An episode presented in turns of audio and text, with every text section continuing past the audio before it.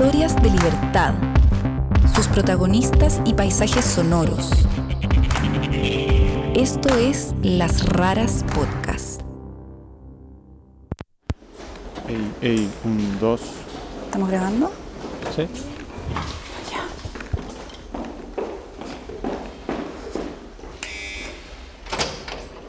Hola chicos, ¿cómo están? Bien, ¿y tú? Bien. Hola Daniel. Está súper invernal. Asiento, por favor. Muchas gracias. Es una tormentosa mañana de mayo y estamos en la región del Biobío, 500 kilómetros al sur de Santiago.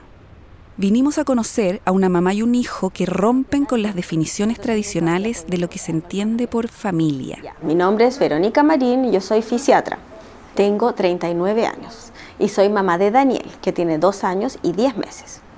Estamos en mi departamento que queda en la ciudad de Concepción, en la comuna de San Pedro de la Paz. Verónica es independiente, profesional y tiene una buena situación económica. También es una mamá soltera. Eso, por supuesto, no tiene nada de raro. Como mi papá, hoy, como mi papá, como mi papá. Daniel, ¿esa es la canción que hay que cantar para el Día del Papá? Sí, el día de papá. ¿Sí? ¿Esa es la canción? Y están ensayando ya su acto para el Día del Papá. Lo que hace esta familia distinta es a quien ella eligió como padre de Daniel. A 13788.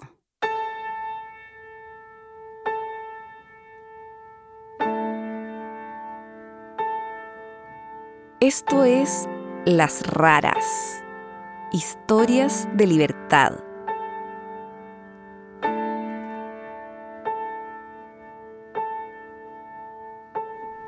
Bueno, el primer, el primer día del padre, por ejemplo, me quise complicar un poco, pero lo resolví invitando a mi hermano y esa en realidad fue la solución porque él lo ha dado por hecho que es su función y él se ofrece a venir todos los años, yo no le tengo que pedir. Y él va y participa del acto y recibe el regalo y se toma la foto y ahí entonces quedan todos felices, especialmente Daniel. entonces al principio como que eso me da un poquito de pena, pero ahora ya en realidad digo, no, ya, es, es así nomás y hay todo tipo de familia. Verónica creció en una familia tradicional. Mamá, papá, dos hermanas y un hermano. Yo no era de las que jugaba a las muñecas, en realidad yo jugaba a las Barbies. Y las Barbies no eran tampoco así como Barbies que se vestían y se peinaban, eran Barbies que eran gimnastas. Entonces como que saltaban y se decapitaban. Ese tipo de, ese tipo de niñita era yo. Ya, no era como la, no estaba como la maternidad dentro del imaginario de la infancia. No, para nada. No, ni la maternidad, ni tampoco el concepto de pareja. La verdad es que yo era súper verde en ese sentido. Ella nos cuenta que más adelante nunca se sintió realmente cómoda con el concepto de pareja tradicional. Mira, durante la universidad el tema de la pareja empezó a ser un tema. Porque durante el colegio el hecho de no tener pololo en realidad a mí me daba lo mismo porque tenía amigos, salíamos, lo pasábamos bien, tenía ahí mis aventuras en las discos como toda la gente, entonces eso para mí me bastaba. Eh, y después en la U de repente empecé a cachar que todos mis amigos se estaban emparejando y yo también quería emparejarme, pues no me resultaba. Era como que no había caso, así como yo trataba de hacer funcionar algo y salía de repente, intentaba conocer gente y no resultaba y no resultaba y no resultaba. Hoy menciona dos experiencias amorosas importantes. Ambas son heterosexuales, aunque en esa búsqueda también probó si le gustaban las chicas. Pero no. La primera tiene que ver con un estudiante de medicina mayor que ella al que conoció en la universidad. Ay, que yo lo adoraba. No sé por qué de repente se me ocurrió. Era un, un niño que hablaba con acento español.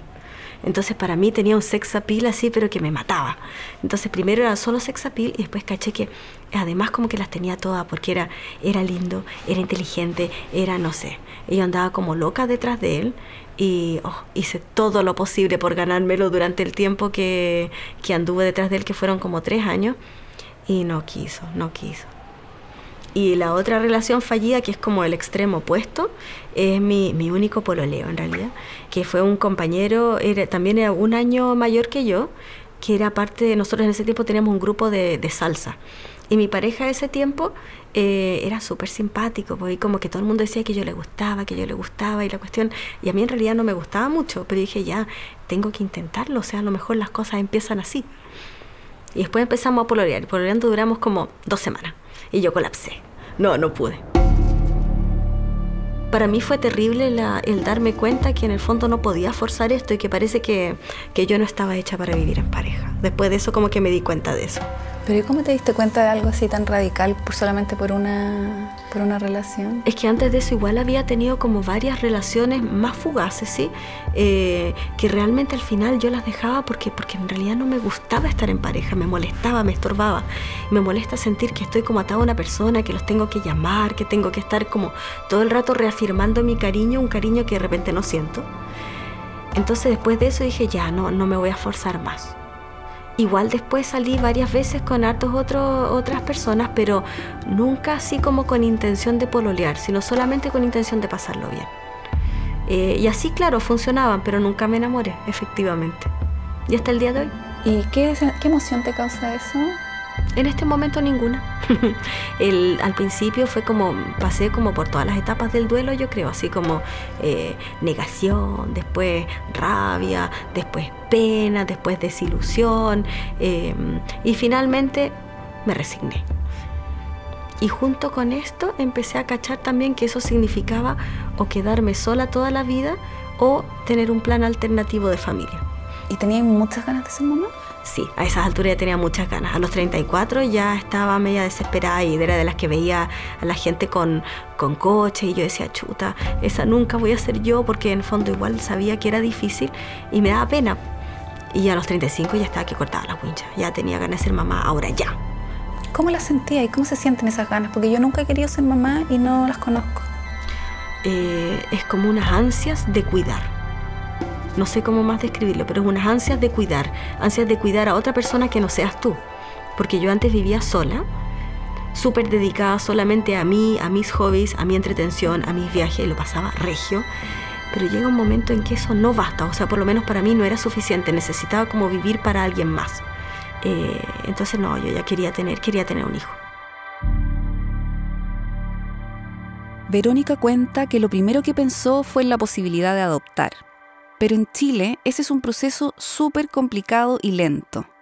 Además, la conservadora ley que regula este tema privilegia a los matrimonios que viven en Chile, después a los que viven en el extranjero y recién después considera a las personas independientes como Verónica. No, yo cuando escuché eso dije, no me voy a poner viejita esperando. Y ahí empecé a investigar el tema de la, de la maternidad por fertilización asistida. En esa búsqueda se encontró con la inseminación intrauterina, un procedimiento en el cual se introducen espermatozoides directamente en el útero cuando la mujer está ovulando. Me di cuenta que no era complicado, que era fácil y que no, no tenía gran riesgo, ni era una cosa del otro mundo, ni nada así. Entonces el siguiente paso fue empezar a averiguar si se hacía en Chile. Y se hacía efectivamente en Chile. Y el siguiente paso era averiguar si se hacía en Concepción, porque yo ya estaba en Conce. Yo todo este tiempo asumiendo que lo iba a tener que ir a hacer en Santiago. Verónica vive hace años en Concepción por trabajo. En esa misma ciudad, una amiga la puso en contacto con un especialista en fertilización asistida. Para su sorpresa, el doctor no le pidió explicaciones de ningún tipo. Solo le dio algunas indicaciones médicas y para terminar le dijo, Después, cuando realmente estés lista, tienes que meterte a esta página y tienes que pedir muestras seminales. Le recomendó usar la página de un banco de esperma llamado California Cryobank, uno de los más antiguos del mundo. Pero antes, Verónica quería contarle a su familia. Tenía 37 años. La primera persona que yo le conté que pensaba hacer esto fue a mi mamá, que se mostró consternada, pero me dijo, no importa, yo voy a apoyarte, tú lo que elijas, yo lo, te voy a apoyar, pero yo creo que es muy difícil ser mamá soltera y bla, bla. Y mi papá se mostró no tan consternado, diría yo, eh, práctico, como siempre es mi papá, porque él es muy práctico. Su hermana y sus amigos también la apoyaron. En cambio, mi hermano, sorprendentemente, al principio eh, puso el grito en el cielo, que cómo se te ocurre, que un niño no es como un gatito, que qué te va a costar, que tú no puedes, pero si parece una cabra chica, y verdad. Pero bueno, así que, ah, yo me la banqué nomás y ahí seguí adelante.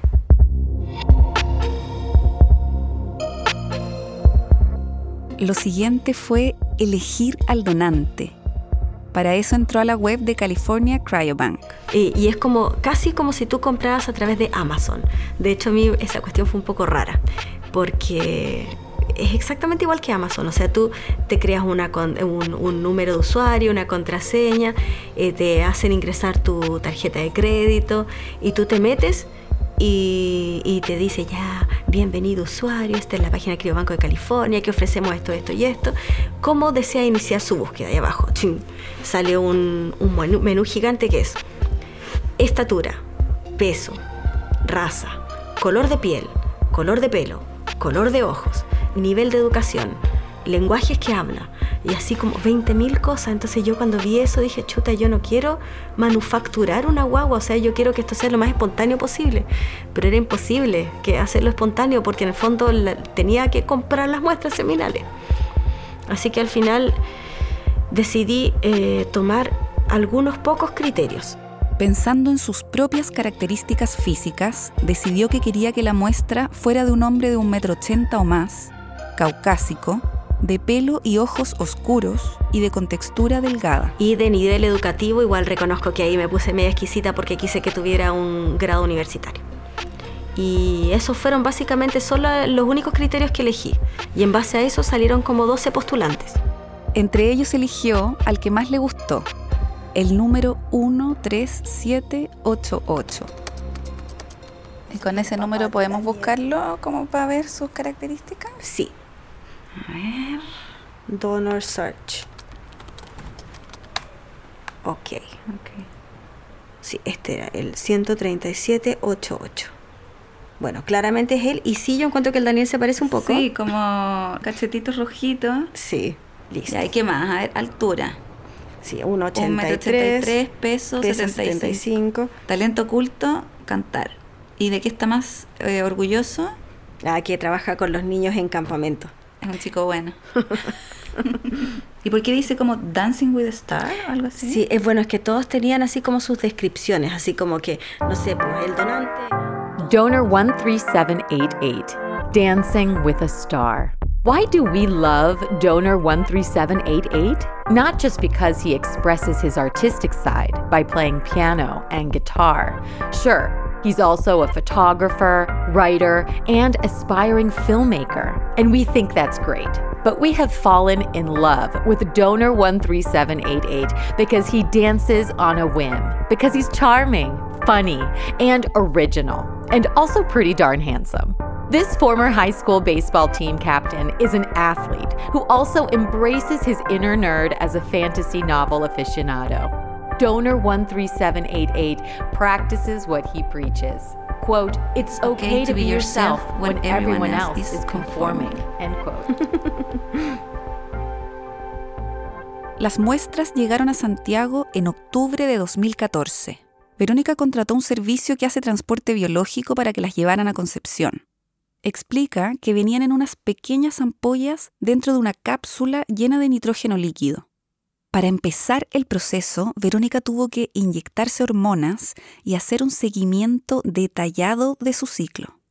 Cuando llegó el día de la inseminación, se fue sola a la clínica. De hecho, fue, fue súper como, como un trámite, porque estaba yo trabajando y pedí permiso un ratito y salí por una hora. Y fui a la clínica y ahí fui a... Y en el fondo el proceso es súper sencillo, o sea, en posición ginecológica es como un PAP. Es como la misma técnica, nomás que en vez de sacarte cosas te meten cosas. Y después te tienes que quedar ahí, igual que en las películas, con las patitas arriba, un rato. ¿Y qué pasaba en tu mente y en tu corazón? en Ay, me acuerdo que me latía, me latía el corazón fuerte. Yo estaba así como, eh, sentía así como que se me dormían las manos, se me dormían las pies, porque decía, esta es la quemada, o sea, este es el momento donde cambia mi vida. Pero la primera vez no cambió. Yo tenía muchas ilusiones, quizás demasiadas, y no me embaracé con el primer ciclo. Yo estaba segura que estaba embarazada. Y me bajoneé y lloré como si hubiera tenido una guagua y lo hubiera perdido más o menos, a pesar de que solamente había perdido la idea de la guagua. ¿Y quién te acompañó en ese proceso? Mis amigas, mis amigas del, del trabajo. O sea, con ellas en el fondo me descargué cuando dije, ah, maldición, me llegó la regla y la cuestión. ¡ah! Y ahí fueron mi amiga Andre, mi amiga Chio, mi amiga Anita las que me apapacharon. No, yo sabía que lo más probable era que no me resultara ninguna de las veces, porque el ginecólogo me dijo que cada vez tenía un 8% de probabilidad que resultara. ¿Y cuánto tiempo después te hiciste la segunda inseminación? Al tiro. Al tiro. Sí, así que fui nomás a la clínica y fui con menos palpitaciones, con menos nerviosismo, con menos esperanza, yo creo también. Sin embargo, esa vez efectivamente se embarazó de Daniel. Me sentía bacán y asustada. Así como, como que bacán, bacán, bacán. Y al día siguiente con un terror que dije, ¿qué hice? ¿Por qué? ¿Por qué hice esto? No sé, yo quiero mi vida de antes. No más viajes, no más vivir sola, no más ver tele cuando yo quiero. ¿Qué, qué voy a hacer? Y el pánico me duró como tres días, después se me quitó. ¿Y cómo fue tu embarazo? Fue lindo y hermoso. Aunque enfrentó todas las preocupaciones posibles. Porque yo venía preparada para todo. Y dije, ya, y ahora capaz que tenga una pérdida. Cuando pasaron las 12 semanas y no la tuve, dije, gracias. Entonces dije, ya, excelente. Pero todavía puede pasar, por ejemplo, que tenga la arteria uterina mala y que te haga preeclampsia y todo. Y me hice la eco las 20 semanas y estaba todo bien. Y no tenía espina bífida, y no tenía fisura palatina, y no tenía cardiopatía. Y yo dije, oh, gracias. Así como que realmente es un niño normal, común y corriente y perfecto. Verónica dice que durante todo este proceso, Nunca, nunca, nunca eché de menos tener una pareja a mi lado, así como ni para los controles, ni para las otras cosas que me cuentan mis amigas, que es como para que te den vuelta en la cama, ¿cachai? Para que te traigan cosas. No, yo nunca lo necesité. Y estaba como contenta haciendo mis cosas sola, el darme la cuna sola, el, todas las cosas como que la hice sola y, y me enorgullecí hacerlas sola. Cuando salió con su prenatal, se fue a Santiago a la casa de sus papás. Y me iba a quedar hasta que se me acabara el postnatal para que todos pudieran participar. Eh, que era como una guagua colectiva, era la guagua familiar. Allí estuvo hasta que un poco antes de lo esperado llegó el día del parto. En la noche me acosté sintiéndome bacán. Había hecho pilates ese día, hacía un montón de abdominales. Y en la noche me acosté como a la una porque estaba viendo una película. Y me desperté a las dos con una sensación súper extraña, así como de que no sabía si quería ir al baño, qué cosa, una sensación extraña. Y me levanté, esto es un poco asqueroso, lo siento. Me levanté y sentí que algo me, se me cayó así. dije, oh, algo raro está pasando aquí. Y fui al baño y vi que, no sé, que había mucho líquido, así, mucho líquido por todas partes, mucho líquido, mucho líquido. Y dije, "Mm, esto no es normal. Después de contar el tiempo entre sus contracciones por un buen rato, despertó a sus papás y les pidió que la llevaran a la clínica. Entonces ahí ya me relajé, estuve caminando, me saqué unas selfies para mandarle a mis amigas acá en Conce y decirles que estaba en trabajo de parto. Y después a las 8 entré a la sala de parto, me acuerdo. Y de ahí a las 8.19 salió Daniel. Y me lo pasaron, me pasaron esta guaguita que hacía así, me acuerdo, y se me puso acá y estaba morada y de repente ya no estaba morada y ahí no, me enamoré. Me enamoré al tiro, perdidamente. Fue realmente amor a primera vista, así como dicen siempre en las películas, y así. En la sala de parto la acompañó su mamá y durante los meses siguientes también, porque junto con Daniel y la felicidad apareció el estrés, algo no demasiado diferente a lo que viven muchas mamás primerizas. me vino el ataque de realidad, por así decirlo, así como, Vero Marín, tienes una guagua, eres mamá, eres hiper responsable de esta vidita que tienes aquí, que te necesita para todo, y tú eres una pendeja de mierda que vas a tener que aprender a crecer para cuidarla. Y ese fue como mi, mi revelación. Y, y fue difícil. Cuando tuvo que inscribir a Daniel, le puso el apellido de su mamá y como segundo nombre usó el de su papá. Después del postnatal, Verónica y Daniel volvieron a Concepción. Acá su vida es como la de cualquier familia. En la semana ella trabaja en un centro de rehabilitación física para niños, él va al jardín infantil y aprovechan los fines de semana para hacer cosas juntos. Daniel, ¿vamos a ver a los venados? Sí. Ya, tenemos que ponernos la chaqueta.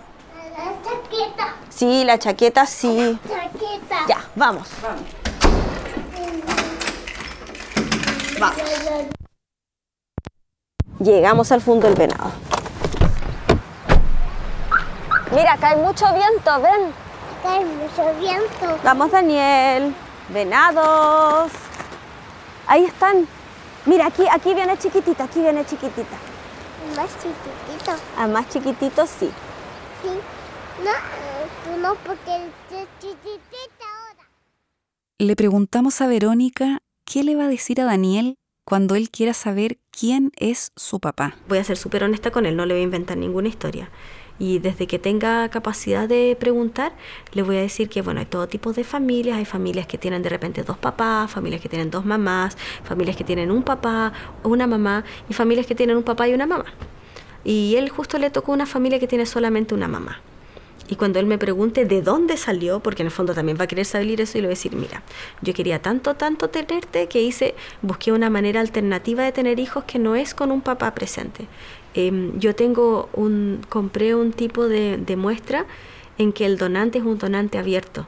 Entonces yo no puedo acceder a su información, pero Daniel cuando cumple 18 años sí puede acceder a su información si él quiere y que si él quiere conocerlo, a pesar de que, de que obviamente, o sea, no es su papá, es su padre biológico, pero no, no, no va a ser familia, pero que en el fondo si él quiere, él puede... Daniel ya va a cumplir tres años y Verónica dice que no cambiaría su experiencia por nada. La verdad es que me hace sentir que uno es capaz de hacer cualquier cosa. Cuando la motivación es correcta, uno puede hacer cualquier cosa. Hasta se la recomienda a otras mujeres independientes como ella. Todas las personas que quieren ser mamás, eh, aunque no tengan pareja, atrévanse, porque en realidad es mucho más fácil de lo que parece. O sea, igual es caro. De acuerdo. Nadie quiere hablar de precios cuando se trata de hijos. Pero ya que en este caso hay que hacerlo, Verónica pone las cosas en perspectiva. Cuenta que en todo el proceso gastó 5 millones de pesos, unos 7.800 dólares. Yo pensaba, no sé, qué iban a, que iba a costar 30 millones, ponte tú, que eso yo sí es prohibitivo porque es como una casa. Pero 5 millones, o sea, uno de repente gasta 7 millones en un auto. Es una comparación complicada, pero clara. Y hablando de eso, Verónica nos cuenta que ella compró cuatro muestras seminales de 13788, así que aún le quedan dos. Y para terminar, nos da una primicia que tenemos que confesarlo, nos deja boquiabiertos. Pretendo eh, en noviembre acercarme nuevamente a mi ginecólogo y decirle que quiero tener un segundo hijo.